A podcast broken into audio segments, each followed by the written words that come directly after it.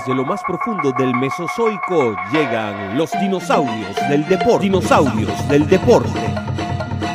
El programa en el que Broderick Serpa y Daniel Ramírez hablan de todo el deporte que a ellos le da la gana. Con Vivi Castillo, Bruno Gómez y Bran Machiavelli, que siempre hablan cuando los dejan. Este es un podcast para la generación X, Y, Z, W, QI. Dinosaurios del deporte.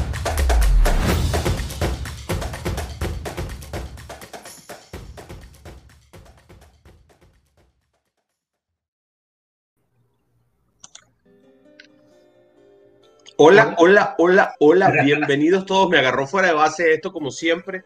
Pero bueno, ¿qué le vamos a hacer? Bienvenidos todos, qué bueno que están allí. Em, estamos en Dinosaurios del Deporte. Yo soy Broderick Serpa, el becólogo Daniel Ramírez allí en la pantalla junto conmigo. Gracias a los que ya nos están viendo. Pueden hacer comentarios cuando quieran desde el principio. ¿ah? Podemos empezar a hablar acerca de cualquier cosa que a ustedes les dé la gana, porque de esto se trata este programa, este podcast que termina siendo un programa de radio en algunas emisoras que tienen la desfachatez de transmitirnos. Daniel Ramírez, ¿cómo está? Un saludo a usted, todos los que nos escuchan, nos ven, como sea. Muchas gracias por estar aquí en este programa que lo hacemos para ustedes, dinosaurios del deporte, y para nosotros, para poder desconectarnos un ratico y hablar de lo que más nos gusta, que es el deporte. Hablamos lo que sea, donde sea, usted nos dice y tenemos el tema un gran equipo. Vivi Castillo nos va a acompañar el día de hoy. Fórmula ya se puso bueno. Tuvimos una semana off porque todo viajando para Australia. Ahora se pone, pero re bueno. Anoche, la cara de mucho de todos es porque 3 de la mañana estábamos viendo eh, lo que era el quali. Si nos está mm. escuchando en vivo el sábado, bueno, así fue. Eh, la, la, carrera va a ser a la 1 de la mañana de este lado hay diferentes horarios donde nos está escuchando, pero obviamente como es en Australia está todo descuadrado. Vamos a hablar de Vivi, de lo que pasó en esto, de lo que está pasando, pero sobre todo del, del novelón alrededor de, de, las carreras.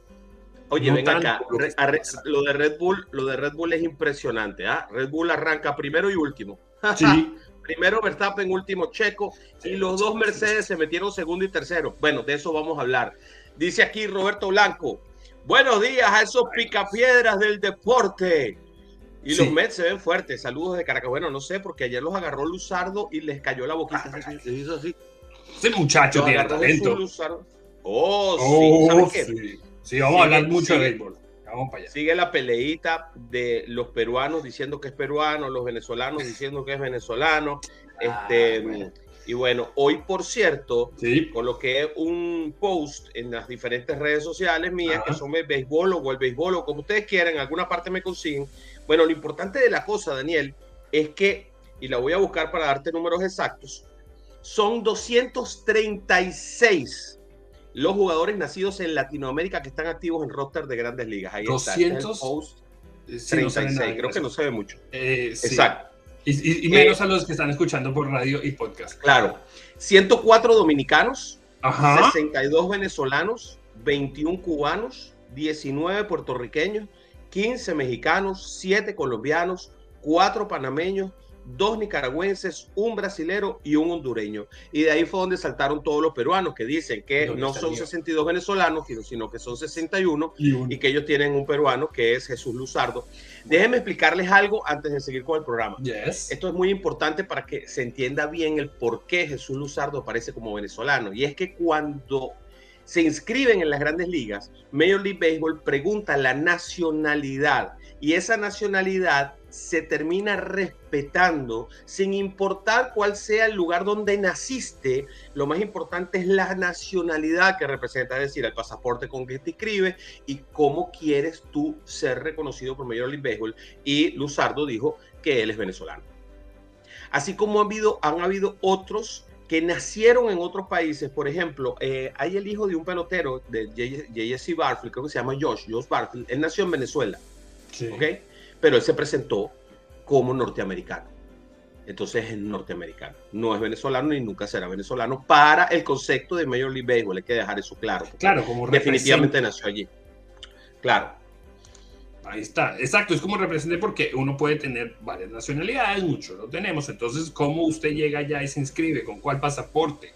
Dice, esa, esa es la diferencia, pero simplemente es latino y, y, y, lo ha demostrado. Y para estamos en Miami, siguen los Marlins, que no solo Miami, a nivel mundial, Latinoamérica, es, es un, fue muy bueno haberlo visto contra los Mets. Vamos a hablar un poco más profundo de todo lo que hemos visto en el béisbol, pero, pero gran partidos contra los Mets. Yo creo que los Marlins, por, bueno, obviamente dos partidos, pero tenemos mejor cara del desastre sin bate del año pasado. Ayer Jorge, el cubano Jorge Soler conectó un jonrón de 429 pies que parecía que no iba a caer jamás. No a caer, pero a brinco, en ultra. ¿De qué más? Sí, tú pegó en ultra. Oye, ¿de qué más vamos a hablar? Porque, Bruno, porque Bruno Gómez nos trae, Bruno Gómez nos trae eh, fútbol, pero es Messi. Siempre hay que hablar que Messi, porque sigue haciendo noticia y Barcelona, con este enredo que tiene Barcelona legalmente, un fútbol a medias, porque cuando sale de España no hace nada, y tiene todos los días uno ve que sí firman, que van a firmar a no sé quién, pues dice que Gaby ni siquiera está en el equipo, bueno, un novelón, ahora dicen que Messi, que van a traer a Messi en el verano y que no sé qué. Bruno nos va a hablar de eso, Brahma que nos va a hablar de tenis, ya el Miami. Ayer, ayer hubo una gran sorpresa en el Miami Open, porque el gran favorito, el número uno del mundo, Carlos Alcaraz, por cierto, tuve la oportunidad de verlo jugando dos partidos. y definitivamente ese muchacho es fuera de este mundo. Es más, mira, te voy a contar algo que, que me sucedió. Estaba yo en la, en la sala de periodistas. Yes y habían, dentro de la sala de periodistas, estaban entrevistando a un señor que, muy mayor, que es entrenador de tenistas. Ok. okay? Coach. Ok, es, un entrenador, un coach internacional de tenistas. Ahora no recuerdo el nombre, no me viene a la mente. Y cuando terminaron de, entrevistarlo, él se sentó, quedó como sentado al lado mío. Y usted empezó a sacarle Y estaba jugando al Caraz. Al terminaron de entrevistarlo, continuaron las entrevistas y entonces, claro, algo como que lo movieron de silla, lo sentaron al lado mío y tuve la oportunidad de preguntarle, le dije, ¿qué opina usted de este muchacho? Y el tipo me dice, mira, yo no he visto a nadie hacer las cosas que hace Carlos Alcaraz desde Roger Federer en su prime. Ok. Y este niño tiene 19 años, ni siquiera ha llegado al prime, no está ni cerca de llegar al prime. No está, está empezando. Entonces, por eso es que pierde partidos como el que perdió ayer. Por eso es que, que, le pasan este tipo de cosas a Carlos Alcaraz, porque todavía no ha llegado a ese prime. Pero vamos a dejar que sea Abraham Machiavelli el que nos cuente un poquito más acerca de qué pasó en este Open de Miami ayer. Gran sorpresa, eliminado el número uno del mundo y la final es Medvedev contra alguien que ni siquiera se pronunciar. Por ahí ah, Se está disputando en el sur de la Florida el Master 1000 de Miami y en este torneo ya conocemos a los finalistas. El primero en llegar a la final del ATP Master Mills de Miami fue Daniel Mendebev, que venció a Karen Kachanov, su compatriota, y además que se conocen eh, de, de, haber jugado juntos tanto en junior como en profesionales, en un partido que duró dos horas y siete minutos, y en el que Medvedev se impuso por 7-6, 3-6 y 6-3 y de, y de esta manera eh, jugará la final del Master Mills de Miami, su segunda final consecutiva de Master Mill. Y se dio una de las sorpresas del año porque perdió Carlos Alcaraz la semifinal del Master Mill de Miami. El victorioso en este caso fue Yannick Sinner, el italiano, una de las grandes promesas también que tiene el tenis, eh, pero claro, le ganó a la promesa y la realidad, porque Carlos Alcaraz es el número uno del mundo, es muy joven eh, y venía, venía batiendo todos los récords hasta que en esta semifinal en Miami el italiano le dijo hasta acá llegaste en un partido que comenzó de mayor a menor para Alcaraz, había comenzado ganando el primer set 7-6 eh, ya después perdió el segundo 6-4 y lo culminó la derrota y la victoria para el italiano cuando se llevó el tercer set eh, por 6 a 2. De esta forma se enfrentará eh, el italiano Yannick Sinner a ruso Medvedev el domingo en el Hard Rock Stadium. Conoceremos al nuevo campeón del Master 1000 de Miami. Y otra de las grandes novedades que tiene el mundo del tenis tiene que ver con la posibilidad concreta de que Novak Djokovic pueda volver a jugar en Estados Unidos. Claro, porque en la Cámara de Representantes en los Estados Unidos, el Senado aprobó eh, un proyecto de ley eh, para que se ponga fin eh, a las medidas que, que se habían requerido de vacunación para entrar a Estados Unidos. Recordemos medidas impuestas en el, en el gobierno de Donald Trump. bueno, a través de este, de este proyecto de ley que aprobó el Senado, ahora se espera que Joe Biden lo, lo firme para que, bueno, finalmente Djokovic, el serbio, el tenista, eh, uno de los mejores tenistas de todos los tiempos, pueda eh, decir presente en la próxima fecha eh, tenística que tiene Estados Unidos, que, va a ser el US Open en agosto. Recordemos que Novak se había perdido ya el, gran torneo del año pasado y los Master Mills de este año, de, tanto de Miami como de Indian Wells. Bien, y sí, eh, definitivamente hace falta que regrese Novak Djokovic este, al, primero, a los primeros lugares del tenis mundial. Evidentemente, quizá no es el número uno del mundo y lo es Carlos Alcaraz en este momento porque Djokovic juega con capacidades disminuidas. Pues hay una cantidad de premios en los que no puede estar. Em, para mí, eh, sin duda alguna, Djokovic sigue siendo el mejor, eh, con el perdón de quienes tengan a otros como favoritos. ¿Quieres comentar? No importa dónde estés, coméntanos, vas a aparecer allá abajito de nosotros y también vamos a darte respuesta a lo que sea que preguntes o comentes con nosotros. Em, ha sido realmente impresionante lo que ha pasado con el Open. A mí me gusta muchísimo el Open de Miami, by the way. Es, un, es un, una experiencia inolvidable. A mí no me gusta. No me gusta donde es ahora. Eh, perdió todo el caché, ya no vienen los, ya no vienen las estrellas. ¿Cómo que no? ¿Usted sabe quién estaba el otro día que yo estaba, allá? ¿Quién estaba? Estaba, estaba Jimmy Fox. Jamie Fox, perdón. Ah, Jamie, sí, bueno, Jamie Fox. ¿Cómo, que bueno, Jamie Fox? ¿Cómo que bueno, Jamie Fox? No, no es el glamour, no es el, no es lo que vivíamos cuando estaba claro que sí, es, mucho menos, mucho menos calor, es mucho menos interferencia del calor, la misma ciudad. Tú le preguntas a los jugadores y los jugadores mismos te lo dicen. Hay menos salitre, hay menos humedad, se juega más cómodo. Se puede a los jugadores. Ya no vienen los que son, perdió total. Ese era el quinto Open. Ahora Porque no vienen los que son, están todos. Es un Open más, es una Nadal no está aquí porque está lesionado. Y Djokovic porque no lo dejaron venir. El año pasado tampoco venía si podía. Estuvo lesionado. Ya no, antes todo el mundo tenía que estar aquí. Ese era, e, era a nivel mundial. Era el quinto, era impresionante. Ahora es, ah, sí, No, no, no, para mí. Está, en el estadio de Los cinco, los cinco primeros del mundo de mujeres y de hombres están aquí.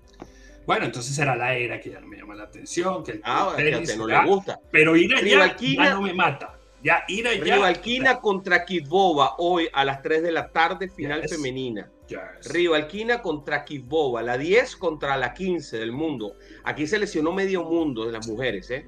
Hay que tener mucho cuidado, se lesionaron casi todas allí y la final de hombres entonces Yannick Sinner contra Daniel Medvedev Em, que jugó contra Kachanov. Fueron dos rusos, juegan sin bandera, ¿ok? Es importante eso. BBD va a jugar sin bandera, Yannick Sinner es italiano. No va a ser el chiste. Así que bueno. Haga el chiste. ¿Cuál es el chiste? Sin bandera. Oh, de la canción, no, del grupo. Ok, hablemos ahora de baloncesto, porque 8.49 de la noche va a ser el partido que va a enfrentar a la Universidad de Miami contra el primer favorito de los que quedan, esta vez el baloncesto universitario perdió a los grandes favoritos muy, muy rápido. Y quedó solamente la Universidad de Connecticut, los Hawkeyes, este, como el equipo que va a ser el equipo supuestamente dominante. ¿Qué, cuál es, qué, es lo, relevante para nosotros aquí desde Miami? Bueno, que la Universidad de Miami está allí, pues que Daniel y yo tenemos que ver con la transmisión de la Universidad de Miami, eso es importantísimo, pero es que además, ¿verdad? hay un punto importante y es que también está Florida Atlantic University, lo cual deja claro que en este momento el baloncesto de los Estados Unidos está es en el sur de la Florida. En el sur de la Florida Atlantic University, sí, queda, queda en Boca Ratón y en West Palm Beach, y en Júpiter, que son tres ciudades que quedan aproximadamente una hora, hora y cuarto, hora y veinte al norte de Miami.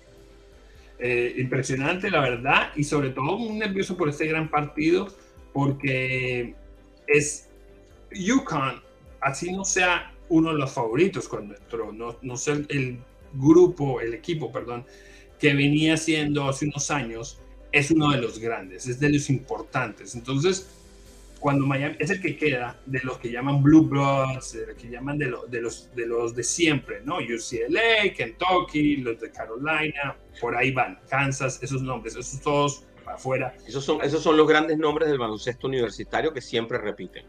Y entonces queda, queda UConn. UConn ha sido campeón por el año pasado. Eh, salen de ahí jugadores para, para NBA muy común, como los grandes eh, programas. Miami es de los pequeños, primera vez que está aquí, igual que FIU, igual que San Diego. Entonces, enfrentarse preciso contra UConn te da muchos nervios, eh, pero es un equipo de Miami que ha demostrado que puede jugar contra el que sea. también todo el mundo tiene favorito UConn, le queda perfecto Miami, como mencionamos el otro partido. Ellos tienen el modo de don't, don't pick me, no me escojas a mí. perfecto, no me escojas a mí, lo han demostrado un día, juego tras juego que, son mejores, que han jugado. Tienen que todo el mundo estar a lo mejor, tiene que Pack ha sido impresionante, el Poingar en su primer año aquí en la Universidad de Miami. Tiene que Wong, Miller, Miller que el juego anterior eh, rompió el récord, no, igualó el récord que el Leitner, que fue perfecto. Perfecto, no falló un free throw, no falló. Ese es un, ese es un récord que fue implantado en 1992, perfecto al campo y de tiros libres por uh, Ledner. Eh, aquel que fue el único jugador no NBA que jugó en el primer Dream Team, Christian Ledner. Em, fue el, único. Y él fue, precisamente le tocó ir a ese Dream Team porque tuvo esa temporada en donde tuvo ese partido que fue en semifinales, que fue perfecto. y a eso mismo acaba de hacer eh, Jordan Miller por el equipo de Miami. Además, necesitan un super juego de, a ver, no es la gran estrella. La gran estrella del equipo de Miami es eh, Wong, Isaiah Wong, ¿ok? Y necesitan de Miller, que es considerado por ESPN el jugador más underrated, o sea, el, el menos, el, el, el, más subestimado de los jugadores de, de todos los Estados Unidos, así mismo lo consideraron. Y de este Nigel Pack, que ha demostrado que está por encima del nivel necesitan un partido muy sobresaliente de su gran estrella, para mí el corazón del equipo desde el punto de vista del bombeo, que es Norchar Omier, el nicaragüense nacido en Bloomfield.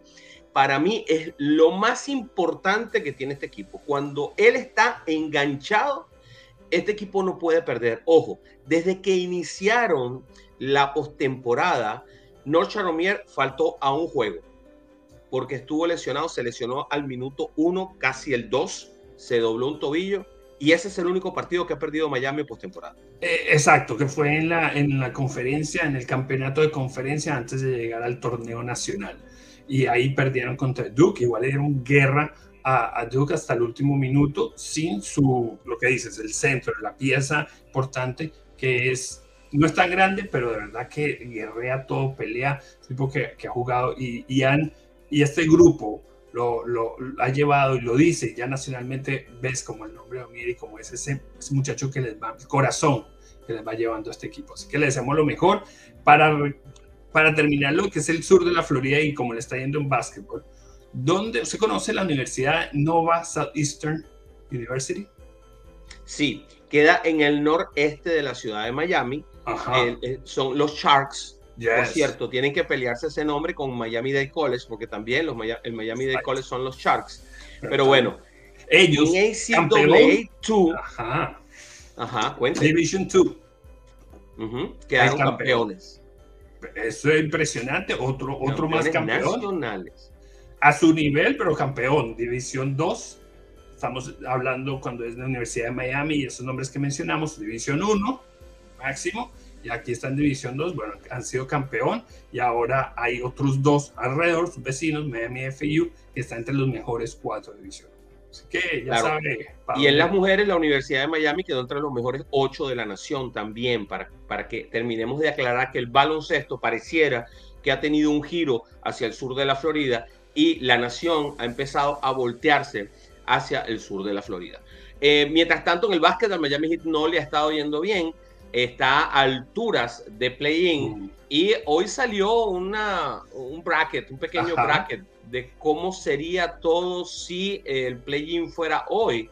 Y si el play-in fuera hoy, si se acabara la temporada hoy, al Miami Heat le tocaría em, verse las caras contra los Hawks. En el play-in. En el play-in. Porque en, este momento el Miami Heat está de séptimo. Entonces tendría que peleárselo con los Hawks, que están de octavo, para el play-in. Y de ahí llegar a Boston, que es el número dos.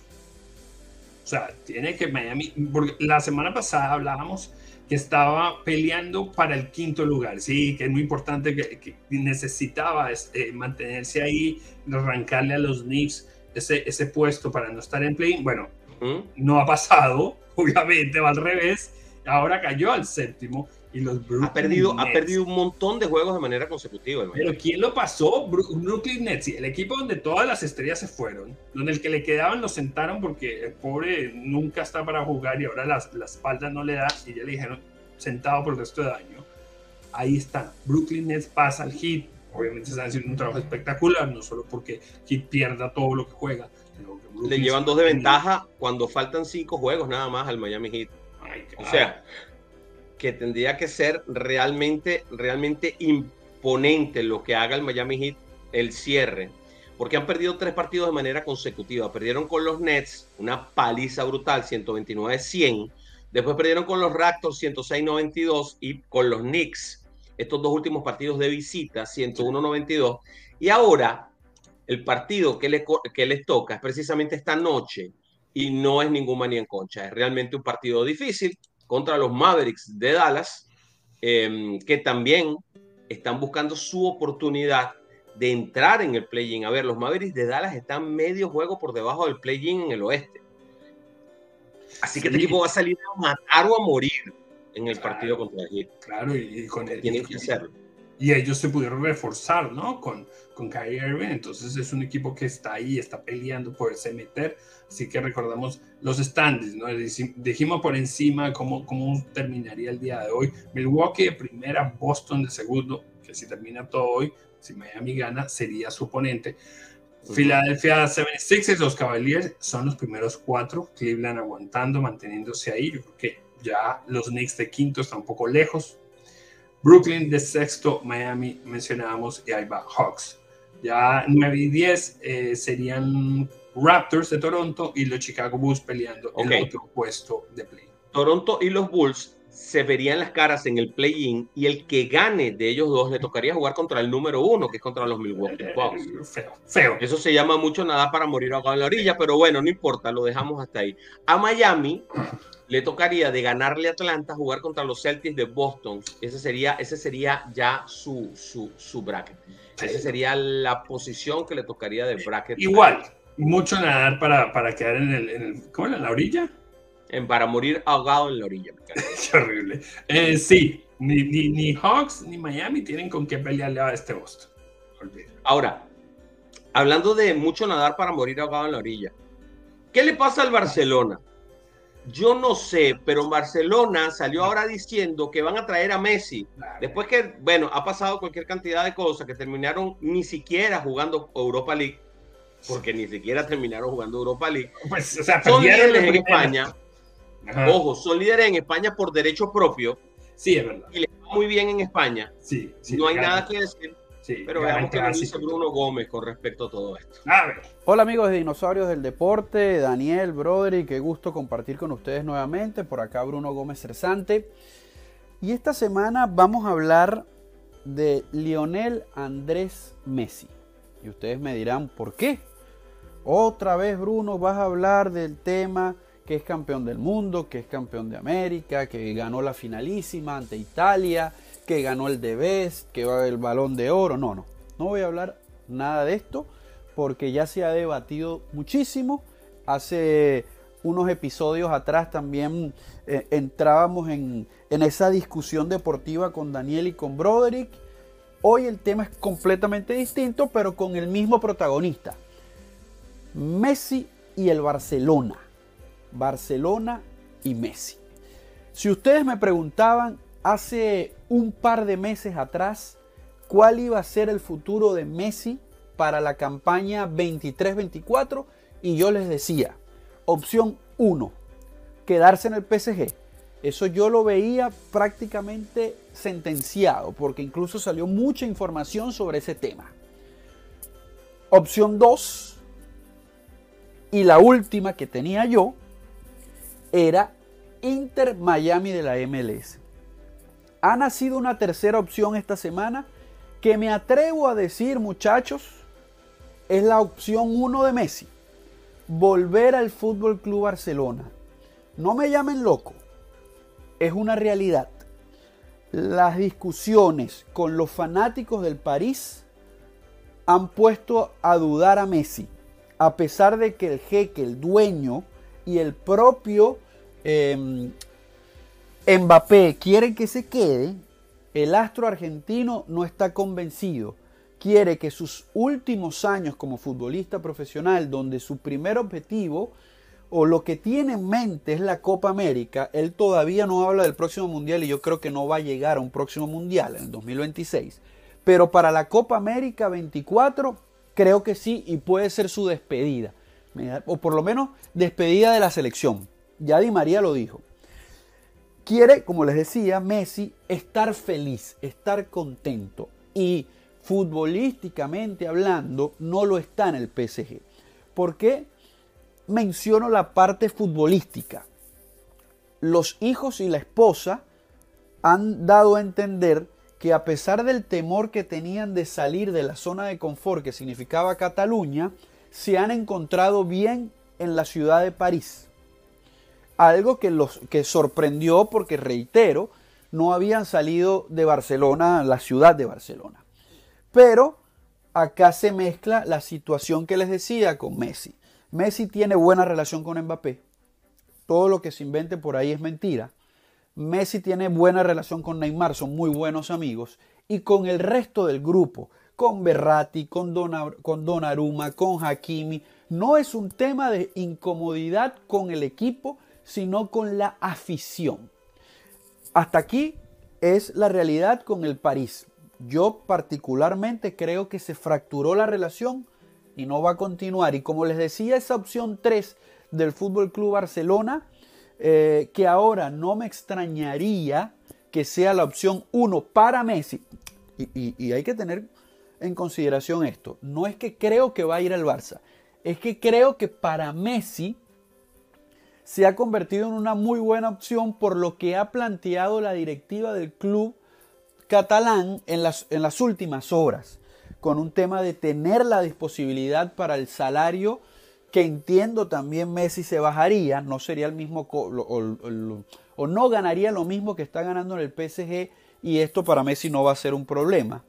Eh, la ficha hoy en día de Messi, porque lo tendrían que comprar eh, o pagarle, mejor dicho, la ficha eh, de Messi hoy no pasa los 15 millones de euros y me dirán, Bruno, en verdad el debes el, eh, el balón de oro, el campeón del mundo, etcétera, vale tampoco, sí, tema de edad, eh, entre otras cosas que han pasado con la ficha de Messi desde la salida gratis, entre comillas, de, del Barcelona a París.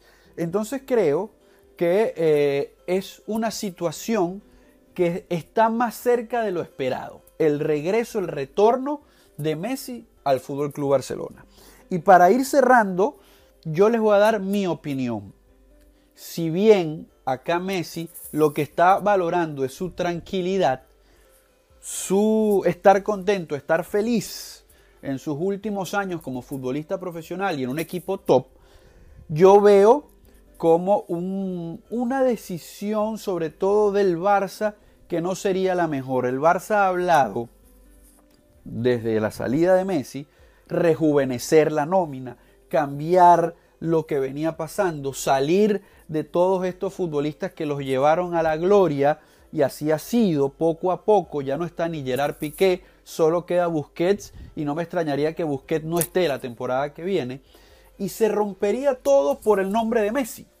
Reitero, para Messi está bien ir al Barça, no es un retroceso, es, sería una maravilla para él. Es un club que siempre está peleando por grandes cosas. En sus últimos años de carrera, muy bien. Pero el Barça no quedaría de la mejor manera, sobre todo en tema discurso, y esto lo que hace es confirmar Broderick y Daniel que no por la culpa de la porta, pero la directiva en su momento, la que estuvo antes de la porta, perdió a Messi y quieren tenerlo así sea un año más. Bueno, no solamente, no solamente la directiva antes de la porta, la porta fue un desastre, este, auténtico, ¿no? inimitable, monumental. Lo, ¿No terminó en la cárcel? Yo no sé, de verdad que no, no, no, no estoy interesado en saber nada de eso, pero que es, un desastre de, de, magnitudes eh, eh, eh, bíblicas además. Pero bueno, si Messi regresa al Barcelona, pues bueno, que, que, Dios se lo bendiga. Yo personalmente creo que debería buscar nuevos derroteros, él debería buscar otras cosas y demostrar que él puede fuera del Barcelona lograr esas cosas en otro equipo, ¿no? Esas cosas grandes. Eh, ser el líder, ser el, el, que ale el equipo, o si no, pues bueno, seguirá siendo, seguirá diciendo a la gente que no fue, que no tuvo esa característica, ¿no? De ser el líder que podía alar un equipo y convertirlo en, en el campeón él, ¿no? Aunque Pero lo no le interesa ya este punto, demostrar yo creo que, yo creo que yo creo que el legado de Messi es demasiado grande para estar pendiente de, de, de nimiedades, ¿no? como podría ser una cosa de eso. Ah, y, yo no estoy, ajá, rapidito, yo creo que si vuelve al, Barcelona no va a dañar el proyecto que Barcelona está haciendo, porque ya no jugarían alrededor de, de Messi, sino que sí ayudaría a los muchachos. No estoy tan seguro de que un equipo pueda jugar que no sea alrededor de Messi, porque fíjate que el Paris Saint Germain con esas grandes figuras tuvo que jugar alrededor de Messi también. No le queda, no le quedó más remedio. Se ven para Miami, Messi para dar tantas vueltas, ven para Miami, estamos esperando. Vente para Miami, vente para Miami me lo confirmó, gente de zona. Ok, Hablemos de béisbol rapidito, porque me preguntaron qué, qué ha pasado con los cambios. Vamos a utilizar el día 1 nada más para explicarles qué ha pasado con los cambios. En el Opening Day del año 2022, es decir, el año anterior, los partidos de ese día promedio, los de 9 innings nada más, ¿ok? Duraron 3 horas 12 minutos, ¿ok? Con el cambio del reloj, etcétera, etcétera, que se hizo, los del 2023, o sea, los de este año, duraron 2 horas 45 minutos.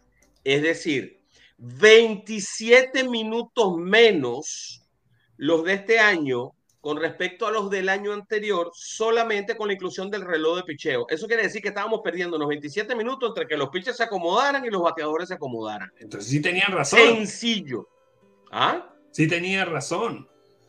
Ah, es que yo tengo tiempo diciéndolo y la gente se molesta conmigo porque se molestan. Y lo peor es que se molestan y se molestan mucho, además, conmigo. Y me dicen un montón de cosas y toda la cosa. El otro cambio relevante, que también tiene que ver con el reloj de tiempo, tiene que ver con la capacidad o, la cantidad de veces que tiene un pitcher para voltearse a primera y tratar de sorprender al corredor. Y también tiene que ver con el tamaño de las bases. Es que, fíjate esto, en 2022 hubo cinco robos el día inaugural. Cinco robos de base y agarraron a cuatro robando, es decir, nueve intentaron, cinco llegaron. Porcentaje de éxito, 56%. Ajá. ¿Ok? 2023, Ajá. 21 robos el día del inicio, cuatro veces más. Atraparon robando solo a dos. ¡Ah, caramba! Lo cual quiere decir que 19 llegaron quietos en esos intentos de robo, lo cual te quiere decir que el 91% de los que salieron a robar terminaron robando. Si de usted 56. no se da cuenta, de 21. Ah, de, de 16%, 91. Si usted no se da cuenta de que esto está volviendo mejor, más rápido, más eficiente, más excitante el béisbol, pues bueno. A mí sí me faltaba el, el, robar base. A mí sí me lo extrañaba porque no pasaba casi. Me encanta. Es rico robar base. Sí. Es rico ver gente corriendo, que se vayan al robo. Ayer yo estaba narrando un juego de la Universidad de Miami y hubo tres robos de base. Y estaba tan fuera de training que el primer robo de base, yo dije que el tipo se estaba robando la base cuando llegó. O sea, nunca dije se fue al robo. Ya después en el segundo, en el tercero, me fue entusiasmando con la cosa porque, porque me encanta ver robar base. Claro, claro, yo no me enteré, me quedé dormido. Oiga, ¿me puede explicar qué pasó con ese reloj y todas esas cosas cuando mira Alonso? Y, no lo llamó, por cierto. Eh, vino, me llamó, me dejó, me dejó dormido, me dejó dormir. Ah, entonces, no, que Vivi te va a mantener despierto en la transmisión. No, me quedé dormido. Pire Alonso se va para segunda, pero entonces no fue, no, no fue hit. Se va devolviendo, se demoró mucho, ¿cómo así? Entonces McNeil le da un strike. ¿Qué es eso? El primer juego de bueno, la temporada.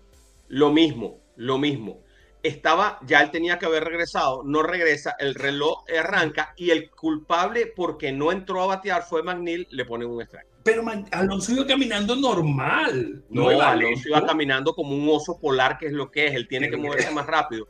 Todo tiene que ser más rápido, porque el mundo es más rápido. Ah. Ahora, hablando de velocidades y de cosas rápidas, te voy a contar algo. Red Bull parte de primero y de último.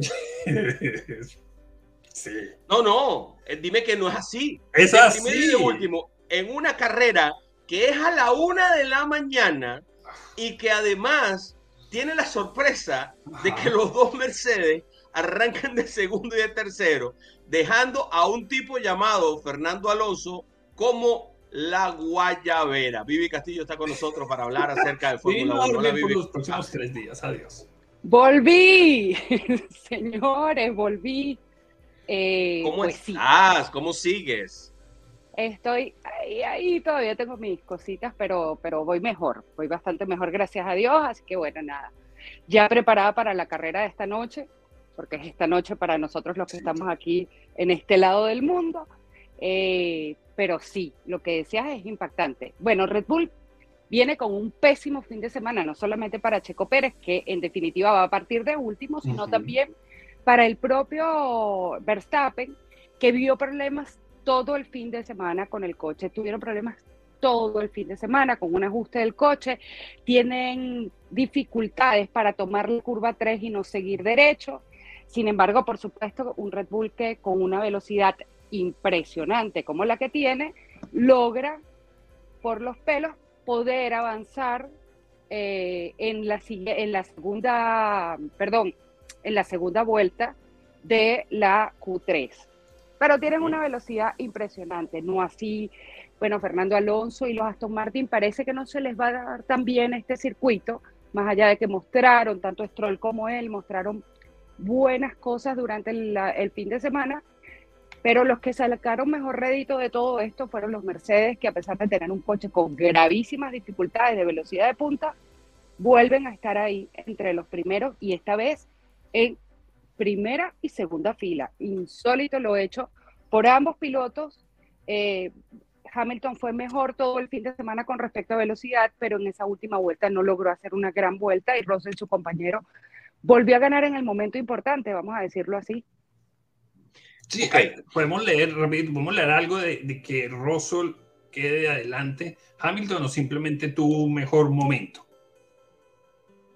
Mira, como te digo, todo el fin de semana, cuando uno ve eh, las prácticas y ve las Q, Hamilton hizo mejores vueltas eh, prácticamente todo el fin de semana. Sin embargo, bueno, eh, Russell se creció cuando había que crecerse y eso también hay que mencionarlo y hay que decirlo.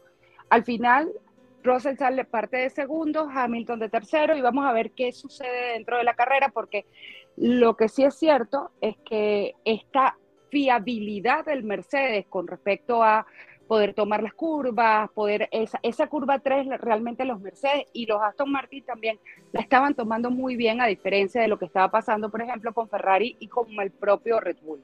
Así que vamos a ver qué sucede mañana. Mañana podemos esperar sobre todo por justamente en ese punto, curva 3-4 para tomarlas, eh, que haya alguna salida, podamos ver algún safety car. Y bueno, vamos a ver qué sucede con Checo, que desde el principio de este fin de semana se quejó del mismo problema y no pudo ser solucionado por Red Bull. Para aquellos que vieron... no, pudo, no pudo o no quiso ser solucionado por Red Bull. Cuidado, porque hay, hay, demasiadas teorías de conspiración alrededor de la recordemos, relación de él con, Red Bull. No, pero recordemos que Verstappen tuvo los mismos problemas en la carrera pasada. Ok. ahora, ahora, ven acá. Ese problema de fiabilidad que tiene, que tiene Checo, ¿por qué no lo tiene Verstappen? Lo tuvo la carrera pasada. Por eso Verstappen tiene, eh, le pasa lo que le pasa y sale como sale. Lo tuvo, es el mismo problema de la semana pasada. es un problema precisamente con la computadora, cómo hace eh, o cómo está haciendo su trabajo con respecto a la estabilidad del Red Bull para tomar algunas curvas y el freno. Entonces ahí está el punto pero es electrónico el problema y no lo han podido solucionar. Era es un tornillo que aparece haciendo como una especie de cortocircuito, es la explicación que nos han dado. Daniel, pero ese tornillo, pero por favor, tú vas a dejar todos los tornillos de la cabeza tuyo botados por todos lados. Típico, ¿y este tornillo? Pues, eh, venga, y el tornillo. ¿y dónde está A uno le pelean porque hace una silla y, le, le, queda un tornillo extra y Red Bull tiene el problema entonces, ¿por qué no le peleen a uno? Yo acabo, yo acabo de hacer. Yo acabo de hacer una mesa y me sobraron cuatro tornillos y después tuve que meterle uno. Bueno, que, bueno. Ah, ¿qué le pasa a Red Bull? Cuando tu esposa le dice, cuando Mari dice, pero Red Bull no ha podido con un tornillo, me va a pelear a mí. Sí, bueno, ahí la verdad es que eh, yo no sé si en una carrera como esta va a ser fácil para Checo hacer una remontada espectacular. No se puede pasar en, Australia, ¿eh? es difícil. Cuesta mucho, cuesta muchísimo pasar. Entonces, claro, digamos que las condiciones en cuanto a lo que sucedió la carrera pasada con Verstappen son bastante diferentes porque era un circuito mucho más fácil para adelantar eh, que eh, Melbourne. La verdad es que no lo veo tan fácil. Interesante fue que pudo Hamilton en algún momento lograr la novena pole dentro de este circuito y eso hubiese sido un dato histórico. Sin embargo, bueno, volvemos a decir, Verstappen sacó de la manga algo que parecía imposible en un momento porque no venía bien Verstappen en esa misma vuelta, pero los dos últimos sectores los hizo espectacularmente bien y se hace con la pole. Es un, es un, es un pilotazo el, el, mm. el muchacho, definitivamente. Ahora, me parece que donde vamos a ver realmente una guerra es entre el segundo y el quinto lugar o el sexto, diría yo. Russell, Hamilton, Alonso y Sainz pegados uno del otro, estos cuatro, yo creo que esto va a ser de antología y podríamos terminar viendo una buena carrera mientras el otro se va despegando y despegando y despegando y despegando. Y si no se despista, pues bueno, va a ganar la carrera galopando el sol.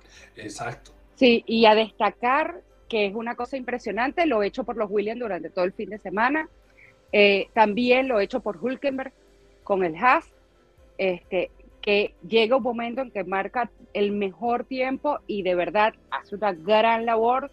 Eh, termina décimo. Sí, en los puntos, ¿eh?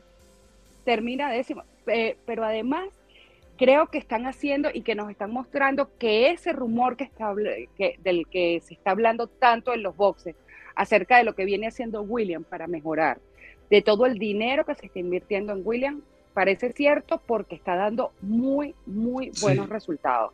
Albon, terminó de octavo y Sergent, bueno, que es un novato, terminó de décimo octavo. Sí, le Ahora, mal a Sergent, ¿no? Sí, sí le fue mal, sobre todo en la última curva. Bueno, está aprendiendo. Está bien, sí, sí, Viene, viene de manejar carros completamente diferentes.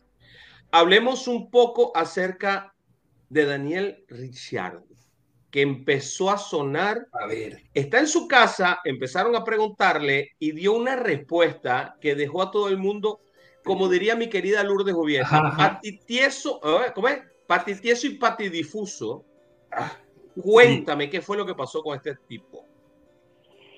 Mira, lo que pasa es que esos rumores no son rumores nuevos, vienen incluso antes de que comience la temporada, el por qué tienen a Richardo allí, el mal momento que se está viviendo dentro del equipo eh, con Checo Pérez, eh, precisamente por la guerra que le han montado los Verstappen a Checo Pérez.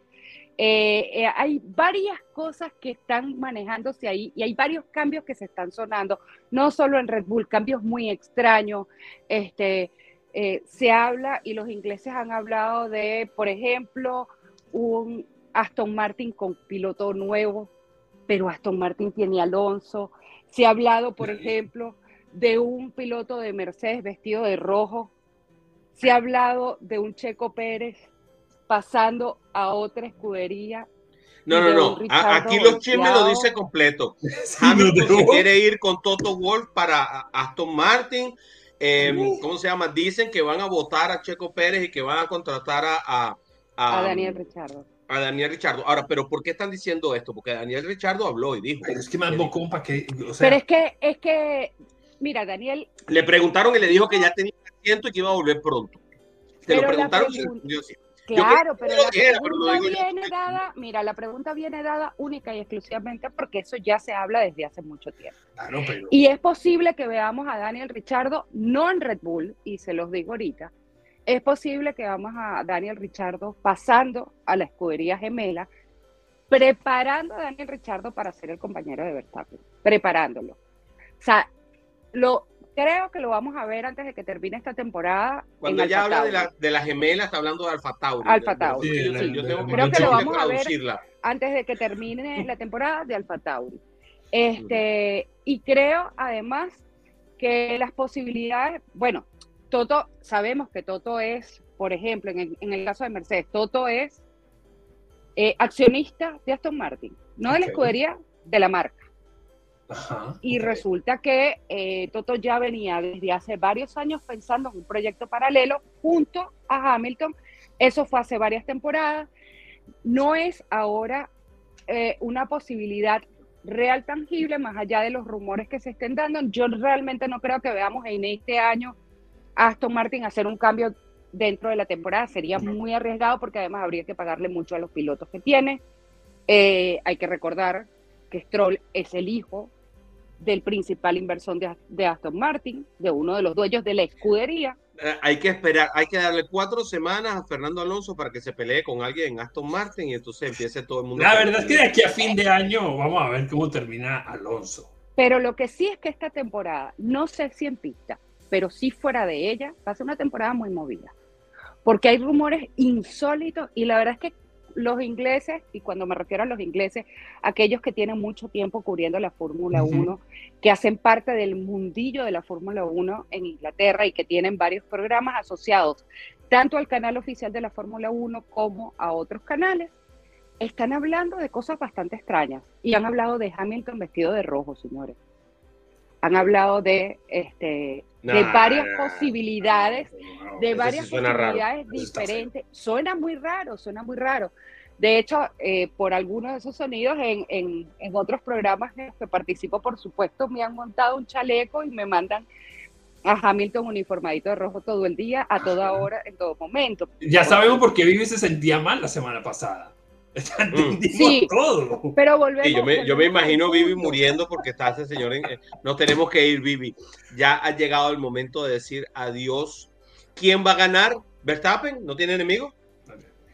Mira, la verdad es que no los tiene. Los Mercedes salieron muy bien parados de todo esto, pero no tiene enemigos cerca. Y Verstappen simplemente se va a escapar mañana. Y el único enemigo que tiene Verstappen es su propio coche.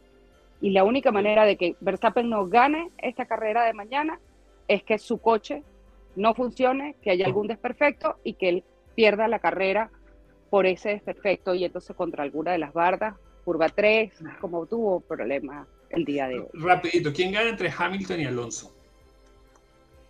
Yo creo que eh, Aston Martin tiene mejor coche, Ahora, habría que ver porque es una, es una lucha bastante interesante y habría que ver el, cuál va a ser el cambio de neumáticos de cada uno, que va a decidir cada uno con los neumáticos. y ahí se va a decidir. Yo te voy a decir una cosa, Alonso con ese carro metido en el DRS de Hamilton es un peligro, es capaz de que salga volando. Ahí va a estar buena la, este, Sí, nos tenemos que ir, mi gente, porque si no se nos escapa esto de los programas de radio. Un gusto haberlos tenido. Gracias, Vivi, por estar de vuelta. Daniel, nos vemos. Y le decimos a todos. Daniel, perdóname. No lo llamó, lo dejó durmiendo solo. le deseamos a todos que tengan un fin de semana para dar gran slam. ¡Chao! Yo me quedé en mi No, Vivi te llama, tranquilo, ya te acompaño.